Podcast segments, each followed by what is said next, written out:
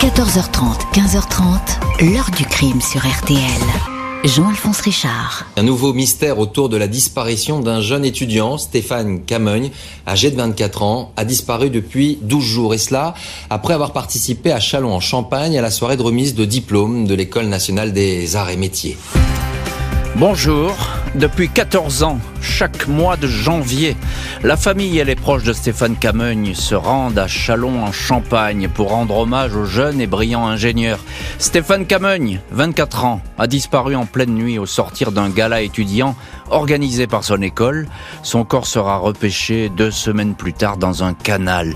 Les investigations lancées autour du décès du jeune homme vont être tout aussi lentes qu'hésitantes. Des centaines de personnes étaient présentes à cette soirée, mais personne n'a rien vu. Pendant des semaines, la mort de Stéphane Camogne va être considérée comme accidentelle. Il va falloir toute la détermination de ses parents pour qu'un tout autre scénario se dessine, celui d'une agression, d'une violence extrême perpétrée à la faveur d'une nuit sans témoin. Reste que la justice va continuer à avancer à petits pas, comme si ce dossier-là, au fond, n'était pas vraiment une priorité. Qui a croisé le jeune ingénieur au petit matin? Combien de personnes savent et cachent la vérité? Question posée aujourd'hui à nos invités. 14h30, 15h30. L'heure du crime sur RTL.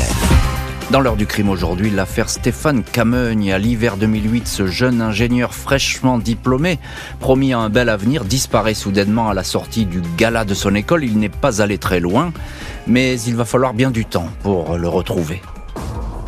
Ce lundi 8 décembre 2008, Samuel Camogne se demande pourquoi il n'a aucune nouvelle de son fils Stéphane. Ce dernier est injoignable sur son portable, vérification faite, il ne s'est pas présenté au cabinet de consultant qu'il emploie depuis quelque temps à Paris. Rien qui ne cadre avec les habitudes de ce garçon studieux, sérieux, ponctuel. Samedi, Stéphane a pris sa voiture pour se rendre jusqu'à Chalon en Champagne, invité au gala annuel de remise de diplôme de son établissement, l'École nationale supérieure des arts et métiers, l'ENSAM, le gala des fignos, comme on l'appelle, une fête qui rassemble des centaines de personnes et que nul ne voudrait rater.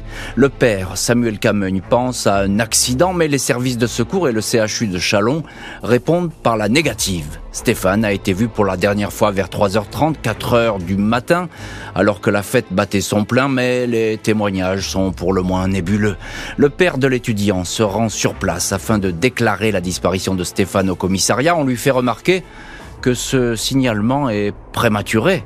L'intéressé étant majeur, il est susceptible de réapparaître dans les heures qui suivent. La déclaration est cependant actée. Stéphane Camogne, 24 ans, un grand gaillard de près de 2 mètres, physique sportif, originaire de Maison-Alfort, né en France, de parents camerounais, est officiellement recherché. Une photo le montre dans l'uniforme de son école, gants blancs et petites lunettes.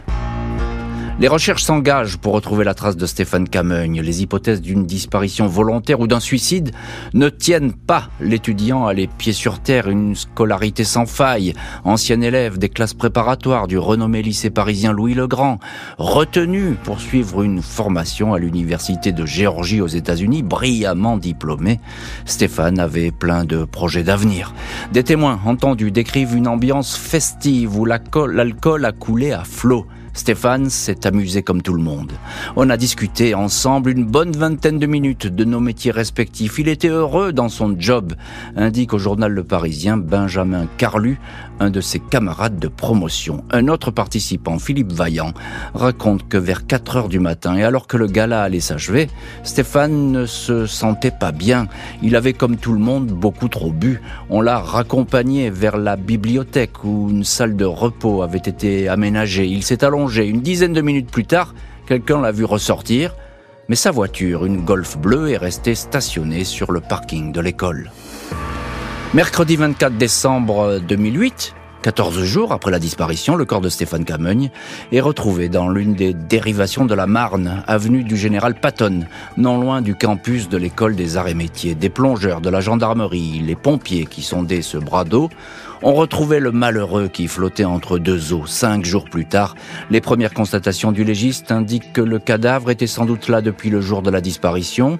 Une source judiciaire fait vite savoir qu'aucune trace de coup n'a été remarquée sur le corps.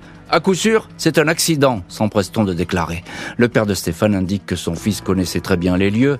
Si mon fils est tombé à l'eau, je suis convaincu qu'il n'y est pas allé de lui-même. Il n'avait aucune raison valable de se jeter dans ce canal, affirme Samuel Camogne. Ce dernier fait remarquer que le portable de Stéphane a fonctionné jusqu'à 8h25 dimanche matin. On a même cherché à consulter sa messagerie. Qu'a donc fait Stéphane entre 4 heures? Et 8 heures ce matin-là. Et c'est une question sans réponse pour Samuel Camogne, le papa, pour son épouse et même pour toute la famille de l'étudiant qui s'interroge. Est-ce que c'est un accident sur fond de fête alcoolisée Pourquoi pas? Euh, Stéphane Camogne a, a, quitté le gala. Il se peut qu'il se soit écroulé quelque part puis qu'il ait déambulé jusqu'au canal où il aurait malencontreusement chuté. On va voir que cette thèse qui est à ce moment retenue au sein de l'enquête, eh bien qu'elle ne tient pas, mais on va voir ça euh, dans le chapitre suivant avec ces expertises qui vont tout changer et conduire à la piste euh, criminelle. Bonjour maître Didier Seban. Bonjour. Merci beaucoup d'avoir accepté l'invitation de l'heure du crime et d'être aujourd'hui dans le studio RTL de l'heure du crime. Vous êtes avocat de la famille de Stéphane Camogne et ça fait euh, des années que vous cherchez à faire bouger ce dossier, euh, finalement à le ressusciter en permanence. On va en parler d'ailleurs de ces difficultés euh, qu'il y a à, à, faire bouger cette enquête. Pourquoi tout de suite le, le père de Stéphane et la famille ils ne croient pas à l'accident. Alors, c'est la famille, évidemment, ils ont peut-être envie d'avoir une autre piste que celle de l'accident, mais là, euh, il y a beaucoup de doutes. Oui, c'est un grand gaillard, vous l'avez rappelé, c'est un, garçon dans la force de l'âge, c'est un garçon qui aime la vie, euh, qui euh, n'a aucune raison évidemment de prendre des risques. Et puis, euh, on s'interroge très vite parce que euh, la première thèse de, de l'autopsie, c'est qu'il serait tombé euh, sur le rebord, puis tombé dans le canal et qu'il serait...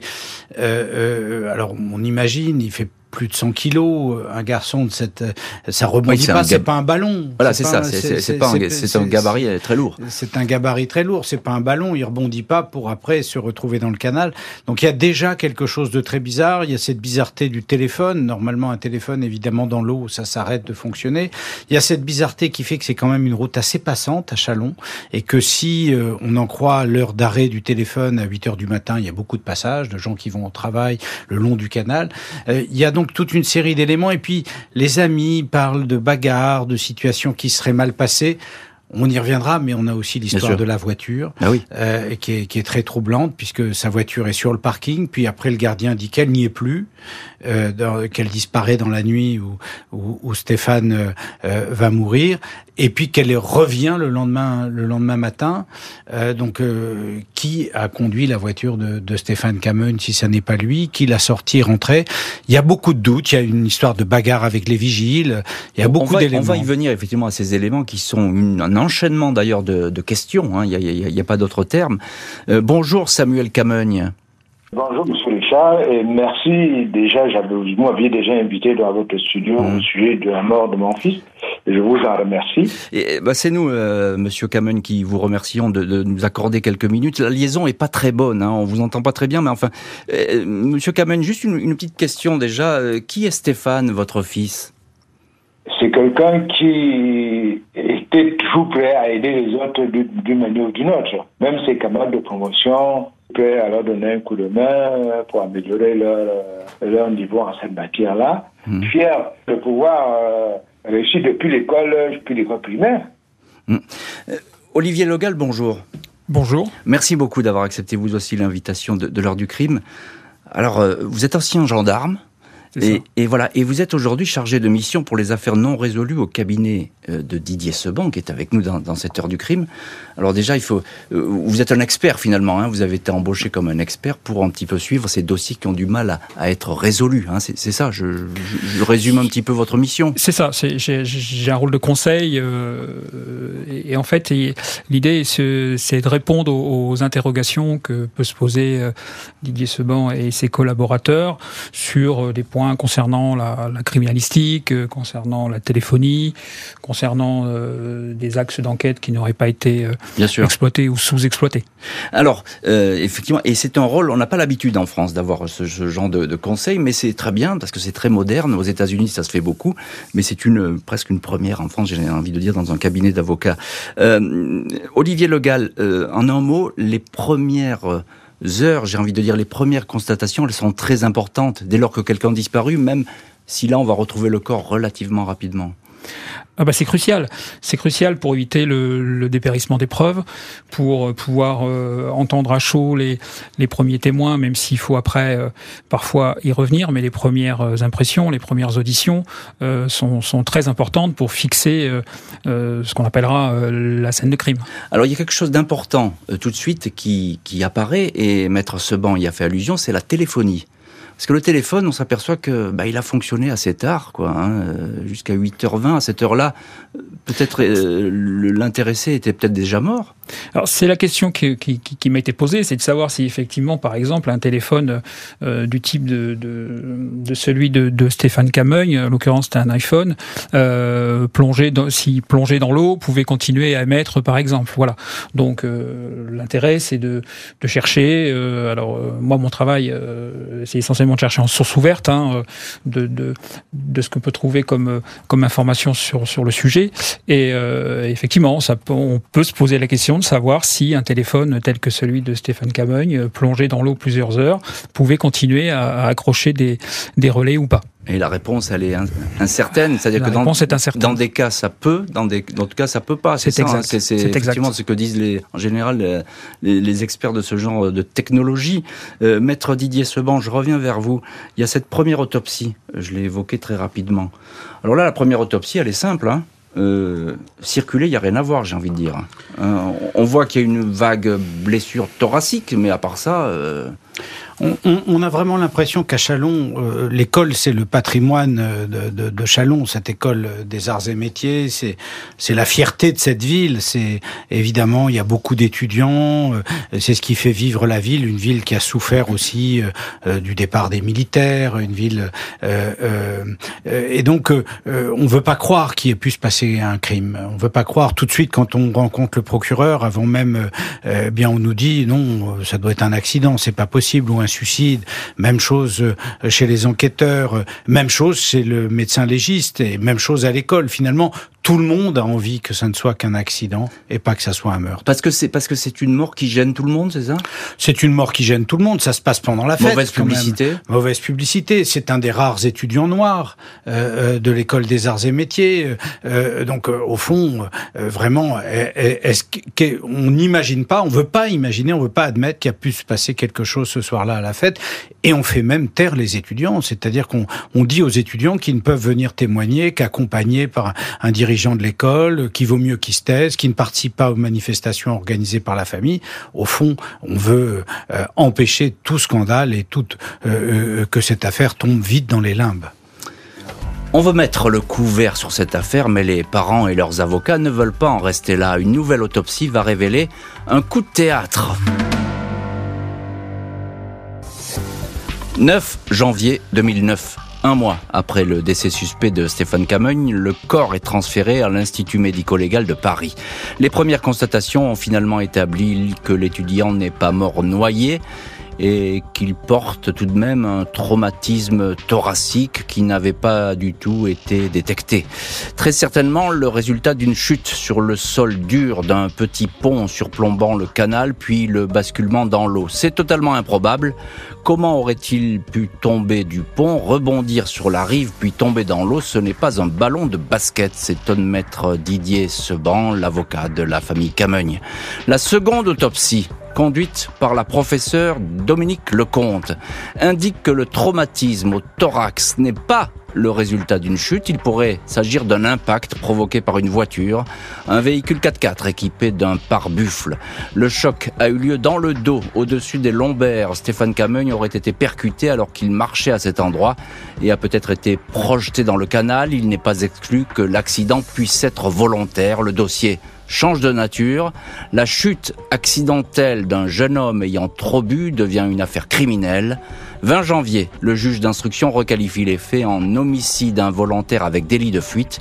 Je n'ai jamais cru à l'hypothèse de la chute accidentelle de mon fils. Elle est impossible, tout comme le suicide. On a perdu beaucoup de temps dans cette enquête, déplore Samuel Camogne. La famille veut en savoir davantage. Des expertises complémentaires sont ordonnées sur les vêtements de la victime et son téléphone portable. Six mois après la deuxième autopsie, le juge d'instruction est destinataire d'un rapport encore plus précis et accablant. Un chirurgien spécialisé en traumatologie, désigné pour examiner le corps, affirme que Stéphane Camogne a été agressé. On peut penser que la victime a été frappée avec une batte de baseball ou avec une baramine, indique le médecin. Le rapport fait état d'un geste si violent que le coup asséné dans le dos a provoqué une rupture immédiate de la moelle épinière. Les multiples lésions constatées ont provoqué un affaissement progressif du corps en raison d'une paraplégie immédiate, indique le chirurgien. Les coups portés à Stéphane ont bel et bien laissé des traces sur ses vêtements. Quand je disais que mon fils ne pouvait pas s'être noyé, on se moquait de moi, indique Samuel Camogne. Son avocat regrette, lui, que le parquet général de Reims se soit opposé aux demandes d'expertise. Nous sommes désormais face à un homicide volontaire. Il y a urgence à ce que l'enquête criminelle soit menée, dit-il. Malgré les révélations spectaculaires des légistes et le fait que l'affaire soit confiée au pôle d'instruction criminelle de Reims, le dossier ne va pas beaucoup bouger, puis s'enliser dans une succession d'hypothèses divergentes. À l'été 2017, soit neuf ans après le décès de l'étudiant, deux nouveaux rapports d'expertise ordonnés par le dernier juge d'instruction sont rendus. Le premier conclut que les blessures et la mort sont consécutives de la chute d'un pont. Le deuxième reprend le scénario d'une voiture qui aurait roulé sur le corps du jeune homme, lequel aurait été projeté dans l'eau, de quoi faire revenir les investigations à leur point de départ, des rapports aux avis contraires qui plongent la famille de la victime dans la plus grande perplexité. Et on le saurait à moins quand, comme le père de Stéphane, Samuel Camogne, on cherche par tous les moyens à obtenir la vérité.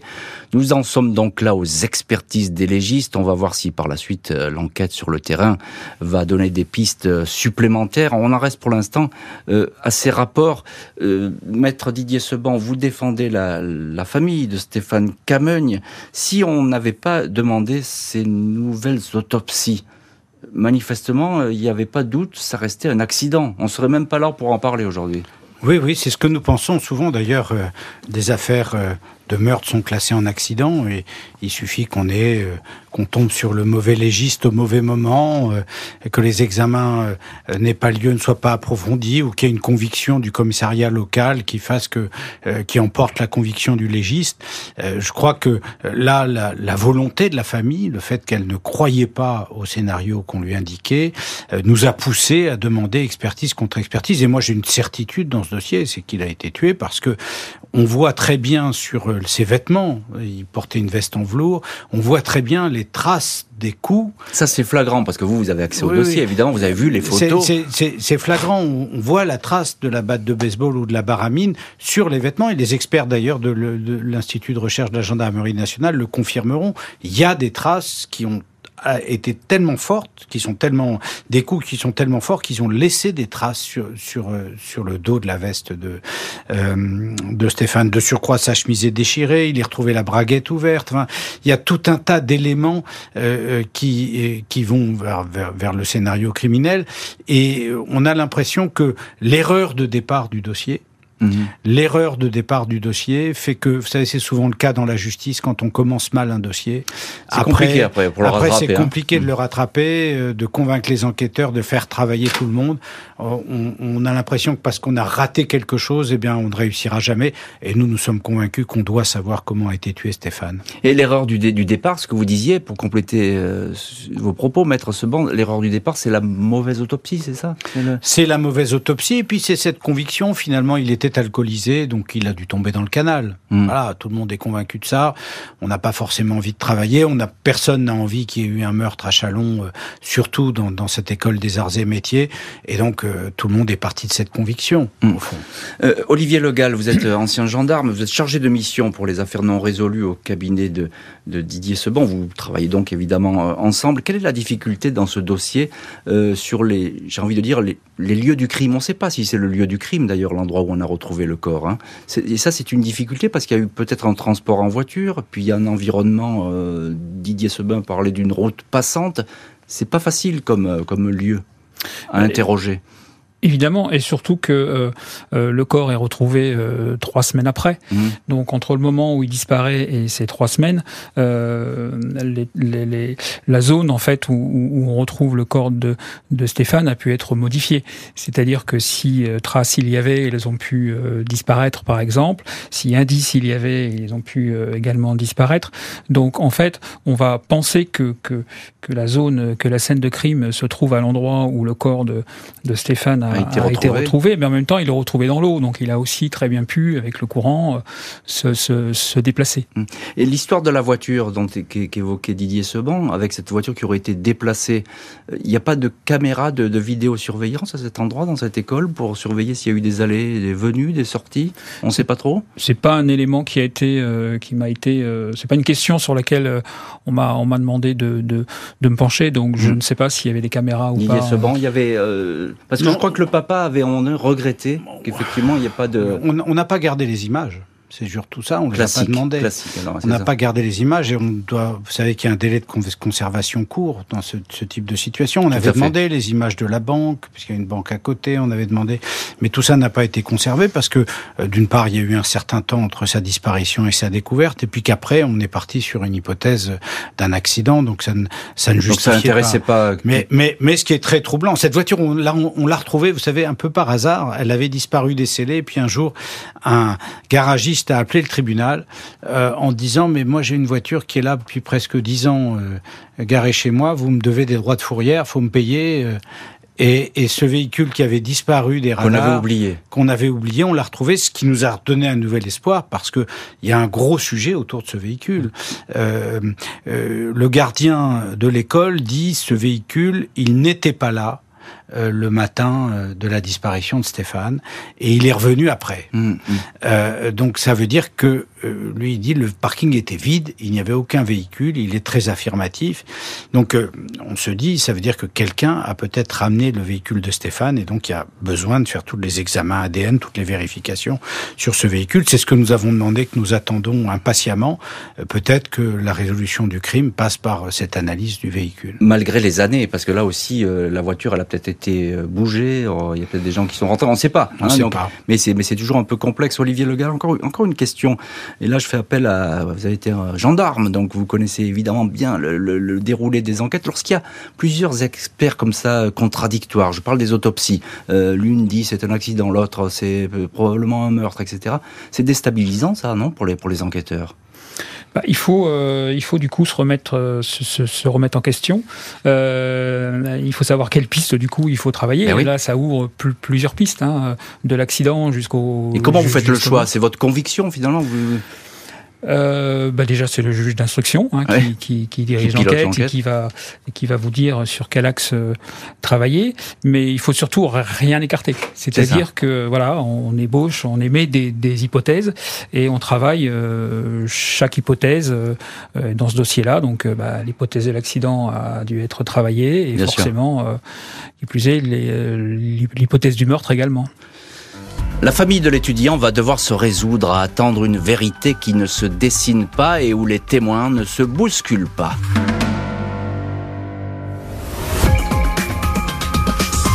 Circuler, il n'y a rien à voir, mais euh, il y a quand même un gamin qui a perdu la vie dans l'histoire. Quelle que soit la façon dont il a perdu la vie, ça reste en lien avec l'école, ça reste en lien avec cette soirée, ça reste en lien avec le fait qu'il soit à Chalon à ce moment-là. On a l'impression que cette, cette école se referme euh, c'est l'omerta, on ne touche pas au Gaza.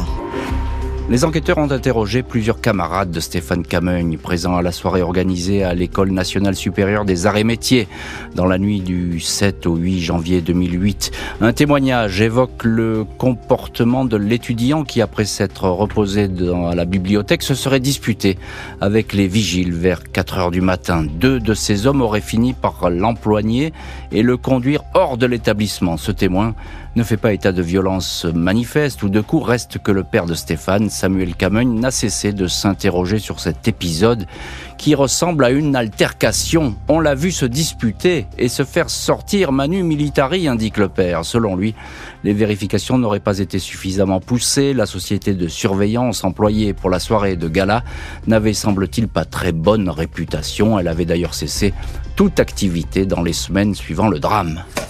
Une autre piste pourrait être euh, celle d'un différend surgi entre l'étudiant et un individu n'appartenant pas à l'école, mais qui aurait pu se glisser dans la fête, une habitude lors de ces soirées de gala, où il est bien difficile de filtrer les entrées et les sorties. En 2013, soit cinq ans après la mort de Stéphane Camogne, un élève ingénieur sera tué dans une bagarre lors d'une même soirée de gala, mort sous les coups d'un jeune homme n'appartenant pas à l'école. La famille et l'avocat regrette de trop rares témoignages malgré le grand nombre de personnes présentes au gala. Quelqu'un a sûrement vu quelque chose ce soir-là et n'a jamais rien dit, sans doute pour ne pas s'attirer d'ennui, estiment les proches de la victime. C'est essentiel pour nous que les Gazars, le surnom des élèves ingénieurs des arts et métiers, que ces Gazars parlent car il n'est jamais trop tard. Et ça, c'est ce que dit la famille et ce que dit encore aujourd'hui la famille, parce que l'appel à témoin, il est permanent dans cette affaire. On a toujours effectivement envie de demander aux personnes qui savent, qui auraient vu quoi que ce soit, même un détail qui aurait pu euh, leur échapper, de, parler et de raconter euh, ce qui a pu se passer. Maître Didier Seban, vous êtes l'avocat de la famille de Stéphane Camogne. Alors il y a une piste très intéressante dans cette histoire, c'est la piste des vigiles, parce que depuis le début, on parle de cette espèce d'altercation, de dispute entre Stéphane Camogne et, les vigiles qui étaient là. Qu'est-ce qu'on en sait de cette histoire? Bah, ses amis avaient quand même placé Stéphane dans la bibliothèque pour qu'il se repose parce qu'ils sentaient qu'il n'était pas en bonne forme. Il avait sûrement trop bu à ce moment-là. Donc euh, euh, il fallait le protéger. Ils avaient compris ça puisqu'ils l'emmènent à la bibliothèque. Et puis quelques instants après, quelques minutes, peut-être dizaines de minutes, on le voit sortir. Et euh, visiblement, et ça se passe mal. Hmm. Euh, il y a des mots qui sont échangés, peut-être des gestes, on n'en sait pas plus. Euh, et on peut, on peut imaginer que euh, si, si, si tel ou tel vigile a mal pris les réactions de Stéphane, il est un peu poursuivi un peu après, puisqu'il a dû traîner dans les alentours de l'école, ou qu'on l'ait empêché de rentrer, enfin qu'il y ait eu quelque chose qui se soit passé. En plus, bon, moi je ne peux pas oublier que que Stéphane est noir et que hmm. euh, on est dans une ville où il n'y a pas beaucoup d'immigration, il n'y a pas beaucoup, euh, euh, qu'il est un des rares étudiants noirs et que au fond il y a pu y avoir aussi vous, une forme de racisme. Voilà, vous n'excluez pas un tabassage en règle, enfin de, parce que sur une action raciste, vous l'excluez pas. On Je ne l'exclue absolument pas du tout. on voit bien qu'il y, y, a deux mondes à Chalon. Il y a le monde de cette école, le monde de ces étudiants qui font la fête, ainsi de suite, et puis éventuellement des, des, des, des gens qui habitent à Chalon, euh, euh, qui supportent pas euh, toute mm. cette agitation, toute, toute cette situation. Donc euh, il a pu faire une mauvaise rencontre, peut-être mal répondre à quelqu'un qui passait par là, oui, ou puis, au vigile. Et puis il y a toujours de l'alcool qui circule, enfin, etc. Les gens sont assez excités. Voilà il n'était pas en très bonne forme, euh, on peut penser, et la violence des coups qui ont été portés sur son dos et,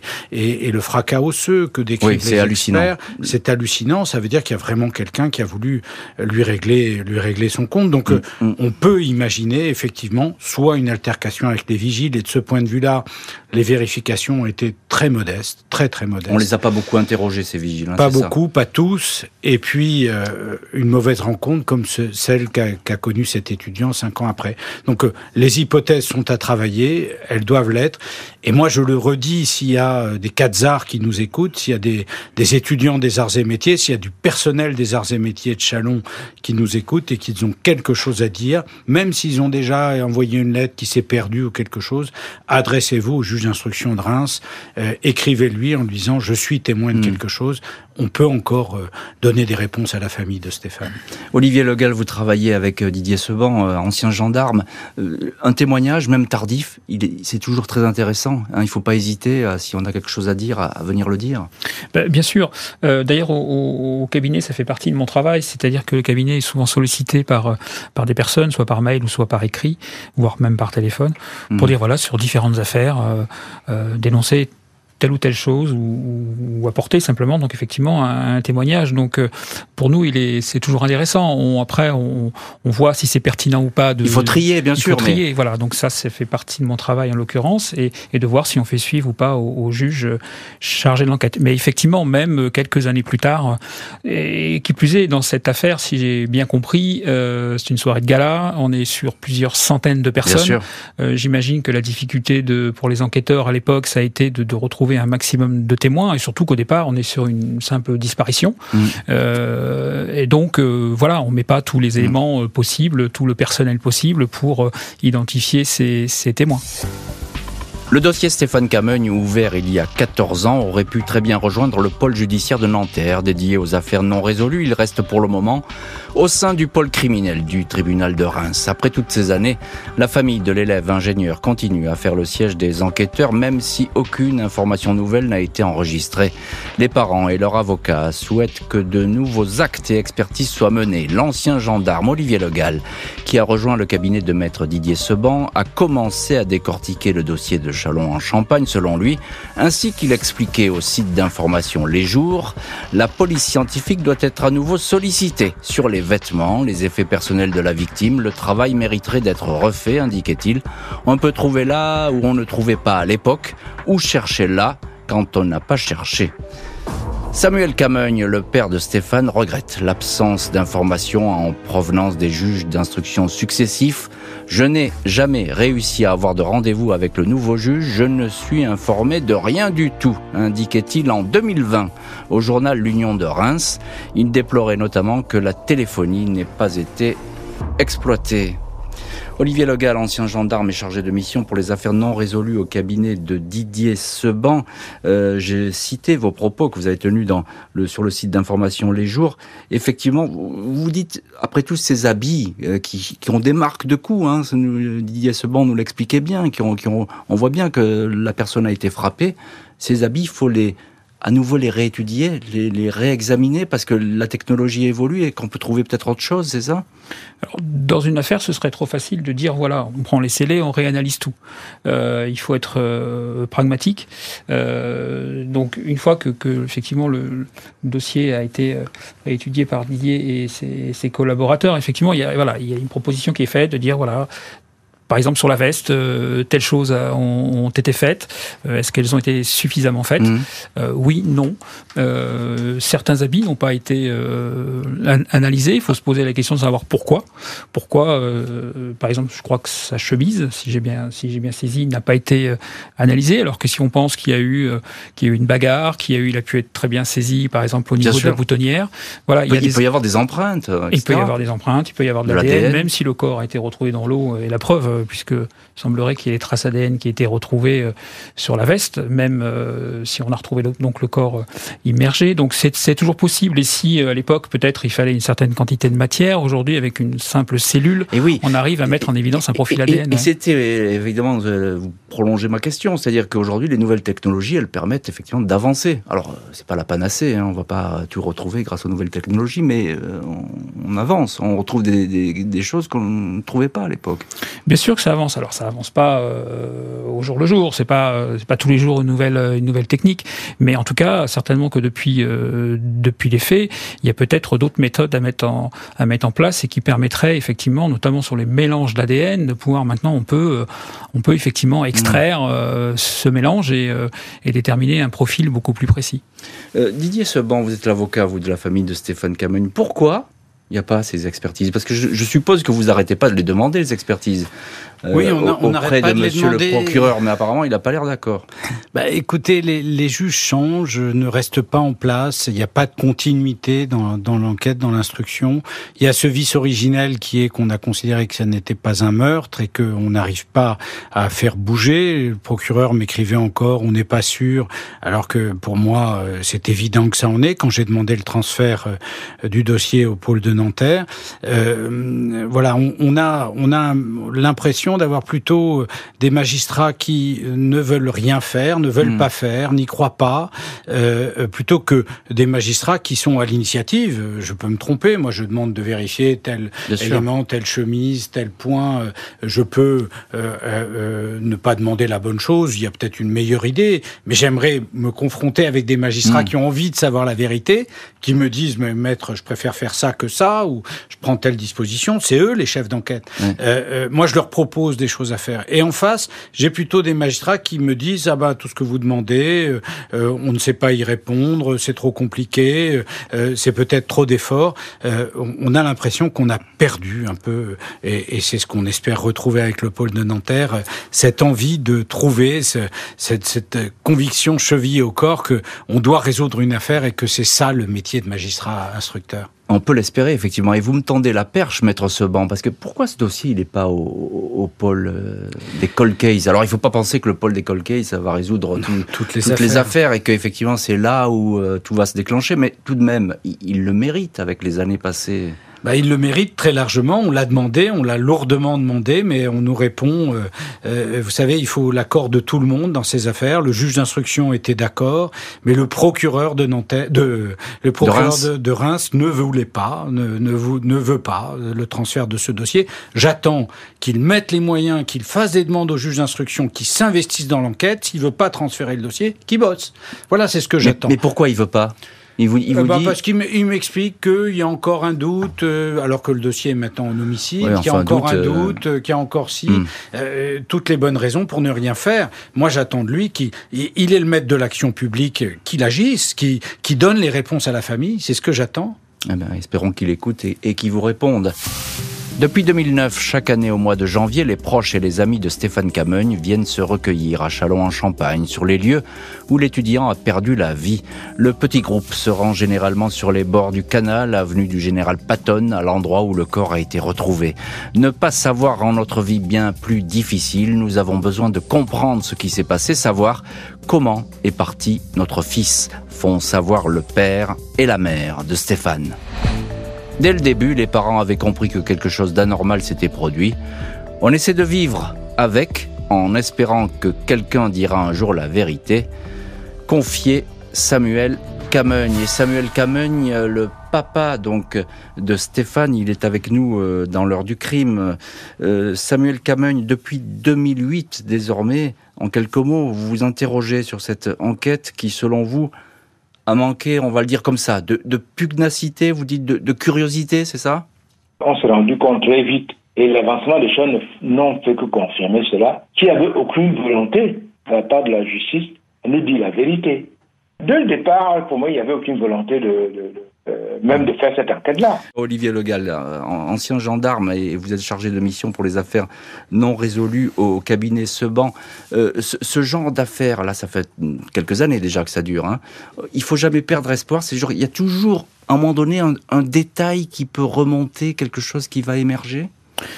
Bien sûr, si les, les, investigations sont, sont, sont, réalisées telles que le préconise euh, Didier Seban, il y a, il y a certainement matière à, à, à trouver quelque chose, évidemment, mmh. et, et, même sur des affaires encore plus anciennes. Il faut jamais euh, désespérer. Et c'est, euh, alors c'est pas un, un, faux message d'espoir qu'on donne aux, aux, familles, mais euh, il y a toujours, il faut jamais baisser les bras, il faut toujours chercher et jamais et jamais abandonner. Mmh. Didier Seban, je reviens vers vous, avocat donc de la famille de Stéphane Camogne. On a entendu Samuel Camogne. Il dit on n'a pas eu envie de la faire cette enquête. Alors c'est un papa qui parle. On, comprend son émotion. Il est peut-être un peu dans l'excès, mais ça recoupe un peu ce que vous dites, parce que finalement, on a, on a laissé beaucoup de choses en plan dans cette affaire euh, Stéphane Camogne. Oui, on a l'impression depuis le départ dans ce dossier que on est parti sur une hypothèse, qu'on ne voulait pas de scandale, qu'on ne voulait pas euh, euh, que tout ça puisse entacher l'école et que tant le parquet de Chalon au départ, puisqu'avant d'être à Reims, le dossier était à Chalon, euh, que euh, les enquêteurs locaux, finalement, n'ont pas voulu y croire. Et qu'ensuite, rattraper cette erreur, reconstruire quelque chose, reconstruire une vraie enquête, convaincre des juges qui souvent changent au bout d'un an, deux ans, et, et n'ont pas le temps de se consacrer à ce dossier, eh bien, toutes les avancées, toutes les expertises, toutes les contre-expertises, toutes les demandes d'actes, les vérifications sur les vigiles, c'est chaque fois la famille qui le demande par notre intermédiaire. C'est-à-dire qu'on n'a pas de chef d'enquête, on n'a pas une volonté, on n'a pas d'orientation d'enquête. Alors c'est quand même le métier de la justice de faire ça. Nous, nous, c'est pas votre job, c'est ça. Ah oui, bah, je veux bien le, le, faire si on ne le fait pas, et c'est ce que je fais toute la journée. Mais c'est à la justice de le faire, et on attend que le procureur euh, euh, de Reims demande au juge de faire un certain nombre d'actes, que le juge prenne l'initiative de le faire, qui désigne un, un chef d'enquête, qui désigne peut-être un office central, que ce soit le CRVP ou mmh. Diane, pour enquêter sur cette affaire, puisque les policiers locaux n'ont pas démontré un grand engagement. Euh, je veux dire, on attend qu'on change de braquet. Et euh, euh Monsieur Monsieur Madame euh, Jeannette Twinka, Monsieur Samuel Cameugne, les parents, la mère, le père, eh bien, ils attendent ça de la justice française. Ils attendent les réponses. Et je crois vraiment qu'on on, on, on doit pouvoir rattraper le temps perdu. C'est ce qu'on souhaite en tout cas. Olivier Le Gall, quelle est la clé finalement pour que cette affaire affaire se débloque Est-ce qu'il faut, est-ce que ça passera selon vous euh, Vous n'êtes pas médium, j'entends bien, mais euh, selon vous par les expertises techniques et scientifiques, ou bien en réécoutant certaines personnes qui n'ont peut-être pas été assez entendues à l'époque, ou bien des gens qui n'ont tout simplement pas été entendus? Vous disiez tout à l'heure, il y avait des centaines de personnes à ce gala. Je serais curieux de savoir combien ont été entendus effectivement, euh, ça je pourrais pas vous répondre sur, sur, sur cette question, j'ai pas la réponse. Hmm. Sur le nombre de personnes qui ont été entendues, certainement beaucoup, mais peut-être ça passera par pas la tant que ça, je vous dis Olivier, pas tant que ça. pas tant que ça. On a quelques témoignages au dossier, mais pas, pas, pas tant que ça. Donc euh, ça reste, il y aurait encore peut-être plein de personnes à entendre, c'est ça? Peut-être ça passera par la criminalistique, effectivement, ou peut-être ça passera par une délocalisation du, du, du service d'enquête avec un service spécialisé qui va pouvoir reprendre, tel que donc euh, Diane ou à l'OCRVP et repartir de zéro, euh, relire le dossier et voir euh, toutes les, les, les incohérences. Euh, il faut relire le dossier, c'est ça. Il faut le reprendre, il, faut le relire. Il faut le relire. Il faut, je pense, euh, faire une analyse criminelle fine de, de, de cette affaire et justement identifier les témoins qui pourraient être pertinents et qui n'ont pas été entendus et les entendre. Hum. Euh, euh, Maître Seban, dernière question pour vous, quelques mots.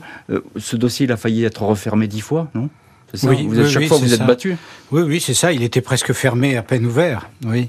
Donc il, a fallu se battre et on continuera parce que les parents euh, le méritent et puis que la mort, euh, euh, la mort de Stéphane doit être expliquée, quoi qu'il arrive.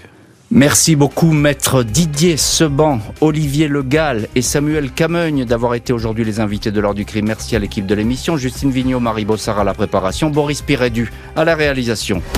L'heure du crime, présenté par Jean-Alphonse Richard sur RTL.